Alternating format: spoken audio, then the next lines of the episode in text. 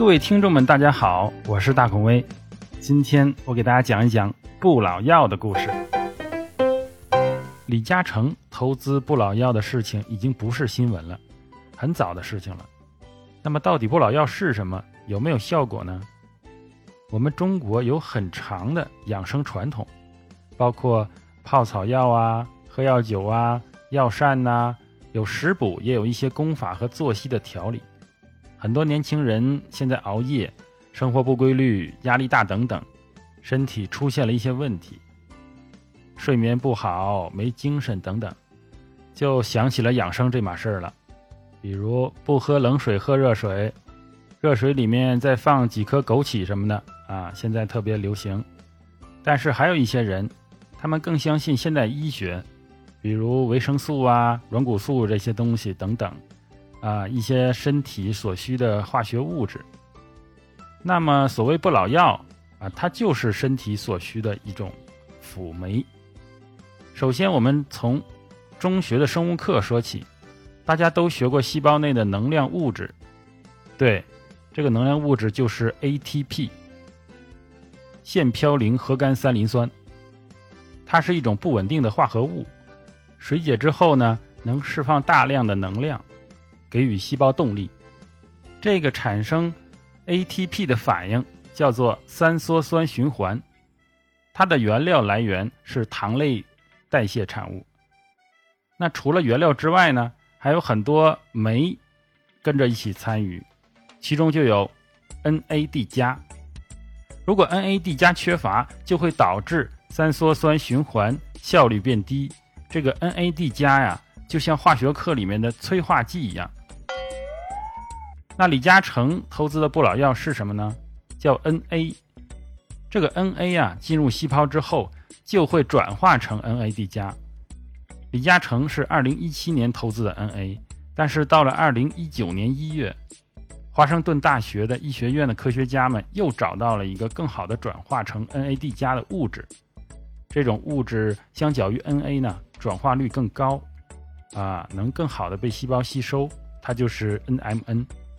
所以后来呢，慢慢就成为了 NA 的替代品。当然，现在不止一家能够制作这个 NMN，所以完全说李嘉诚亏了，肯定是不会的啊。嗯，本身科学就是迭代的，没有 NA，也许就没有 NMN。所以资本呢，绝对是推动科学发展的动力。李嘉诚的眼光呢，还是正确的啊，至少方向是正确的。好了，那说了半天。啊，听友们会问了，那这东西到底好不好用啊？能不能吃啊？啊，能不能推荐几个品牌？好不好用呢？确实啊，有一定的效果。但是推荐品牌呢，啊，大孔在这里就不做这项工作了哈。我只是跟大家分享一下啊，我所知道的一些东西。好，那市面上不管是 NA、NMN，还是直接写的 NAD 加或者 NADH 呢，服用的问题都在吸收上。如果不吸收，直接吃 ATP 都是白搭的啊！大家知道 ATP 是细胞内的能量啊，那我们吃它行不行呢？当然不行，它进不了我们嘴里，可能它就分解了啊，它就不是那个东西了。所以呢，大孔亲自做了小白鼠啊，在某个平台上购买了 NMN，服用的第二天就出现了喉咙发炎的症状。哎，我就赶紧去找这个卖家去问啊，我怎么发炎了呢？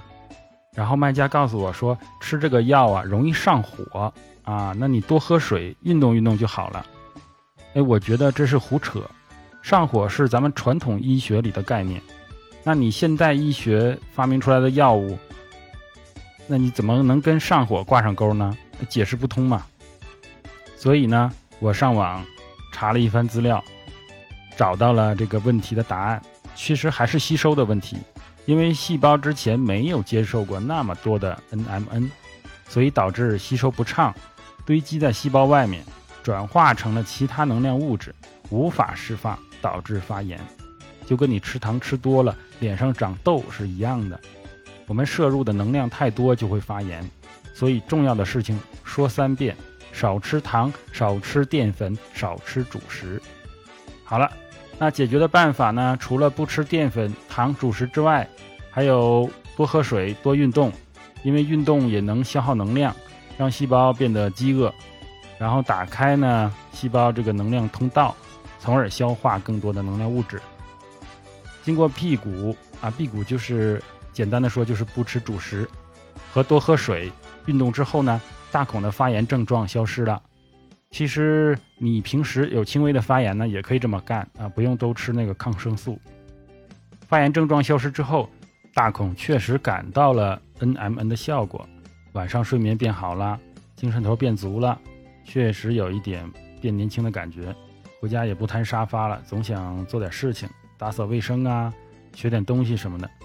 当然，如果你是三十岁以下的年轻人，我就建议你不要用这个了，因为你的机体还是很旺盛的，你的细胞内的三羧酸循环效率很高。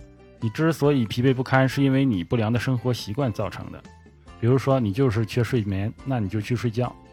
啊，接下来再说一下，这个产品在国内还没有被审批通过，目前呢不是进口的，就是原料产品。所以服用的人都有一种小白鼠的感觉，啊，其实我们都是小白鼠，服用草药又何尝不是小白鼠呢？呃，谁知道自己泡的鹿茸、枸杞里面是哪个成分对自己的身体在作用呢？有好处呢，是吧？都不知道。像冬虫夏草和燕窝，前一阵子不都爆雷了吗？所以大孔认为大家都是小白鼠，那最好呢做一个明白的小白鼠。你明白草药，你就去吃草药；你对现代医学更了解，你就来化学药品，就这么简单。最后提醒大家，购买时跟商家索要第三方的检测报告，看里面有没有其他多余的成分残留。然后就是纯度啊，纯度低的就不要购买和服用了。好，我是你们的大孔威，一个正在学习的新主播，希望大家关注我的成长。谢谢你的收听。再见。